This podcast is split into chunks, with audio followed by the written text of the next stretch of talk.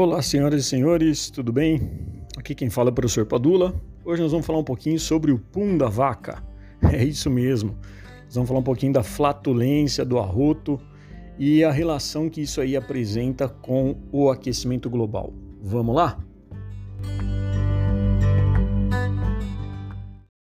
Conforme a gente conversou no podcast passado, nós falamos um pouquinho sobre aquecimento global, principalmente em relação ao relatório do IPCC, o painel intergovernamental de mudanças climáticas, divulgado agora em agosto de 2021, onde vários alertas foram emitidos, né? Como a gente comentou, na melhor das hipóteses, a gente vai ter um aumento de temperatura média global de 1,5 de 1,5 grau e, na verdade, ele traz também um ponto bastante curioso que a gente vai falar rapidinho hoje aqui, que é em relação a um gás muitas vezes menosprezado, que é o metano. O metano, ele é 20, 28. É, existem alguns trabalhos que falam 25, outros falam 28 vezes mais retentor de calor do que o próprio gás carbônico. O curioso no, nesse aspecto é que o metano, ao contrário do gás carbônico, ele tem um tempo de permanência no ambiente mais rápido. Então ele não é tão danoso em termos de persistência, mas ele tem essa capacidade aí de ser maior é, responsável pelo aquecimento global. Beleza, Padula, mas da onde está vindo isso daí?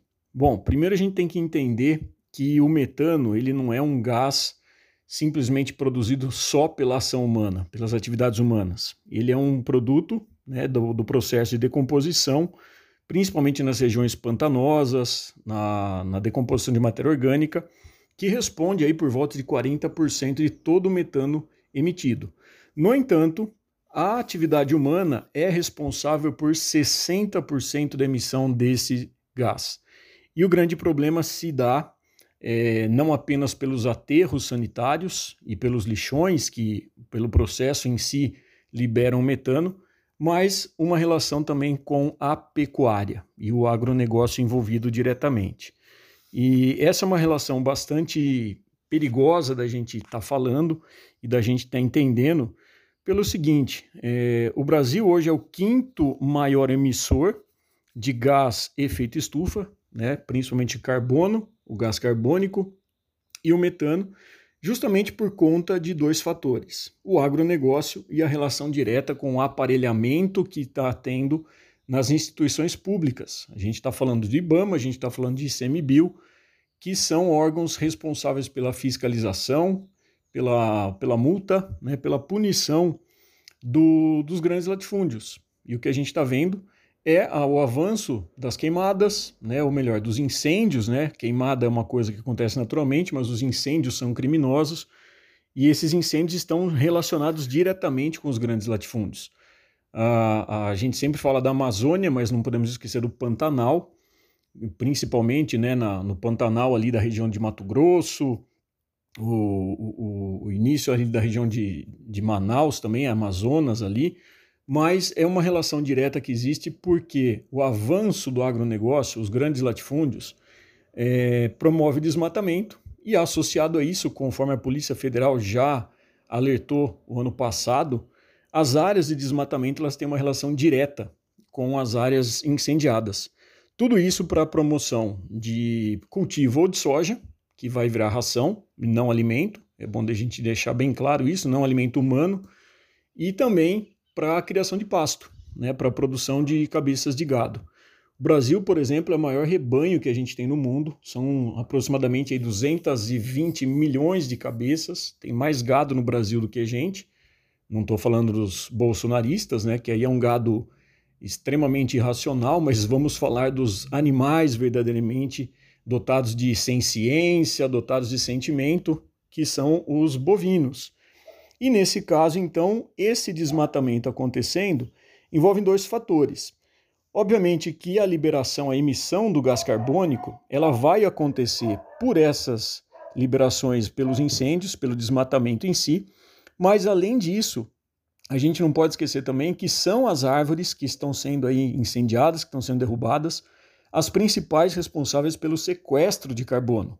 Ou seja, todo o processo de liberação que a gente tem pela respiração animal, pela respiração das próprias plantas, né, de toda a atividade de queima de combustível fóssil, as florestas elas entram nesse aspecto como verdadeiros pulmões do mundo, não no sentido de liberação de oxigênio em si, mas no sentido de sequestrar, de capturar o carbono né, emitido pelo, pelo, por esses processos fisiológicos. E a partir do momento que a gente não tem essas florestas acontecendo esse processo, esse gás carbônico vai ficar no ambiente. Tá, mas e a questão do metano? Bom, se a gente analisar que essas florestas estão sendo derrubadas, estão sendo incendiadas para o avanço do agronegócio, especificamente da pecuária, a gente não pode desvincular isso daí com o processo também fisiológico que acontece nesses animais, que é a fermentação entérica. Ou seja, esses animais apresentando esse, eh, todo esse processo da decomposição, da digestão de, do pasto que eles vão ingerir, associado, obviamente, com as questões de, de dos micro-organismos, né, que auxiliam no processo da degradação da celulose, principalmente, eles acabam emitindo o metano tanto pelo arroto quanto pela própria flatulência, né, o famoso pum do gado. E isso daí é um grande responsável. Uh, o agronegócio não gosta de que a gente toque nesse assunto porque mostra o, mais uma vez o dano que o agronegócio, nos seus grandes latifúndios, a concentração de riqueza, a contaminação ambiental, não apenas pelos, pelos gases do efeito estufa, mas como tudo aquilo que a gente já falou, a contaminação da água pelos agrotóxicos, a contaminação do próprio alimento, né, que menos do, de 25% do alimento é proveniente do agronegócio, mas as grandes quantidades de agrotóxicos estão sendo usadas e contaminando o solo, contaminando o ar, contaminando a água e chegando até nós. E é importante a gente ressaltar isso porque aquela propaganda do agro 4.0, que o agro é pop, que o agro alimenta, isso é tudo mentira. A gente já falou, mas é bom reforçar.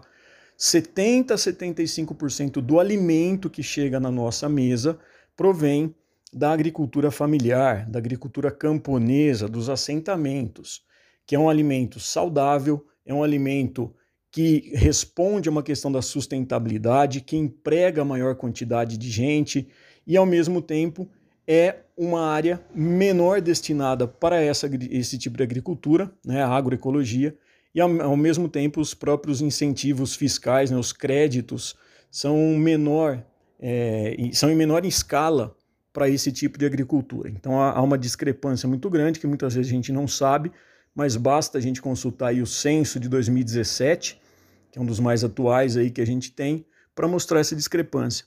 Então é, é bom a gente entender um pouquinho dessa questão do aquecimento global, que ela não vai só ser relacionada ao, ao dióxido de carbono, CO2. Mas o metano, e o Brasil entra aí numa uma perspectiva bastante preocupante, né, pela grande quantidade de emissão que a gente tem, e a gente não pode esquecer também que o Brasil não está fazendo nada, né? Muito pelo contrário, esse desgoverno é, ecocida que a gente está tendo aí está incentivando o avanço, está fragilizando as políticas ambientais de proteção ambiental e pelo terceiro ano seguido os índices de incêndio, de desmatamento da Amazônia estão batendo recorde.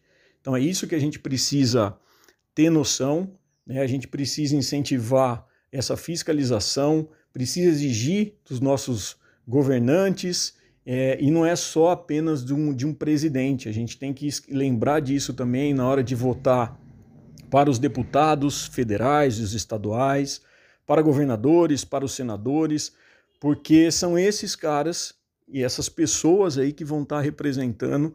Então, eles devem estar comprometidos com a questão política, obviamente, mas também com a questão ambiental. Uma vez que a sustentabilidade ela só vai ser possível se a gente conseguir é, equilibrar o tripé que envolve a questão do setor ambiental, econômico e social. E isso a agricultura tradicional não promove. O que a gente tem que defender é a agroecologia, que preserva os ambientes, que respeita o bioma, que respeita a biodiversidade, que emprega a maior quantidade de gente, que gera um, um, alimento saudável e um verdadeiro alimento, e não commodities em bolsa de valores, não vai gerar é, produtos para geração de, de ração para o gado, né, o que vai comprometer e, e, possibilitar inclusive a formação e a geração né, de pandemias como é o caso da Covid-19, que a cada vez mais está mostrando a sua relação do agronegócio com tudo isso, uma vez que reduz a diversidade do ambiente, uma vez que você promove a perda de variabilidade genética, ou, enfim, toda aquela questão que a gente também já abordou e que vale a pena a gente sempre estar tá lembrando, tá bom? Então, isso que eu queria falar para vocês. Não esqueçam de associar, principalmente se você aí é estudante de, de vestibular para Enem, não esqueça disso. Né? Quando a gente fala em aquecimento global, não é simplesmente o gás carbônico vilão, é, o metano tem uma relação direta e entender a relação que existe entre o desmatamento, os incêndios, a degradação do ambiente, a geração desses, desses gases retentores de calor e automaticamente o que, que isso tem a ver com a questão da sustentabilidade. Tá bom? Um grande abraço para todos, todas e todes e a gente se vê numa próxima vez. Até mais!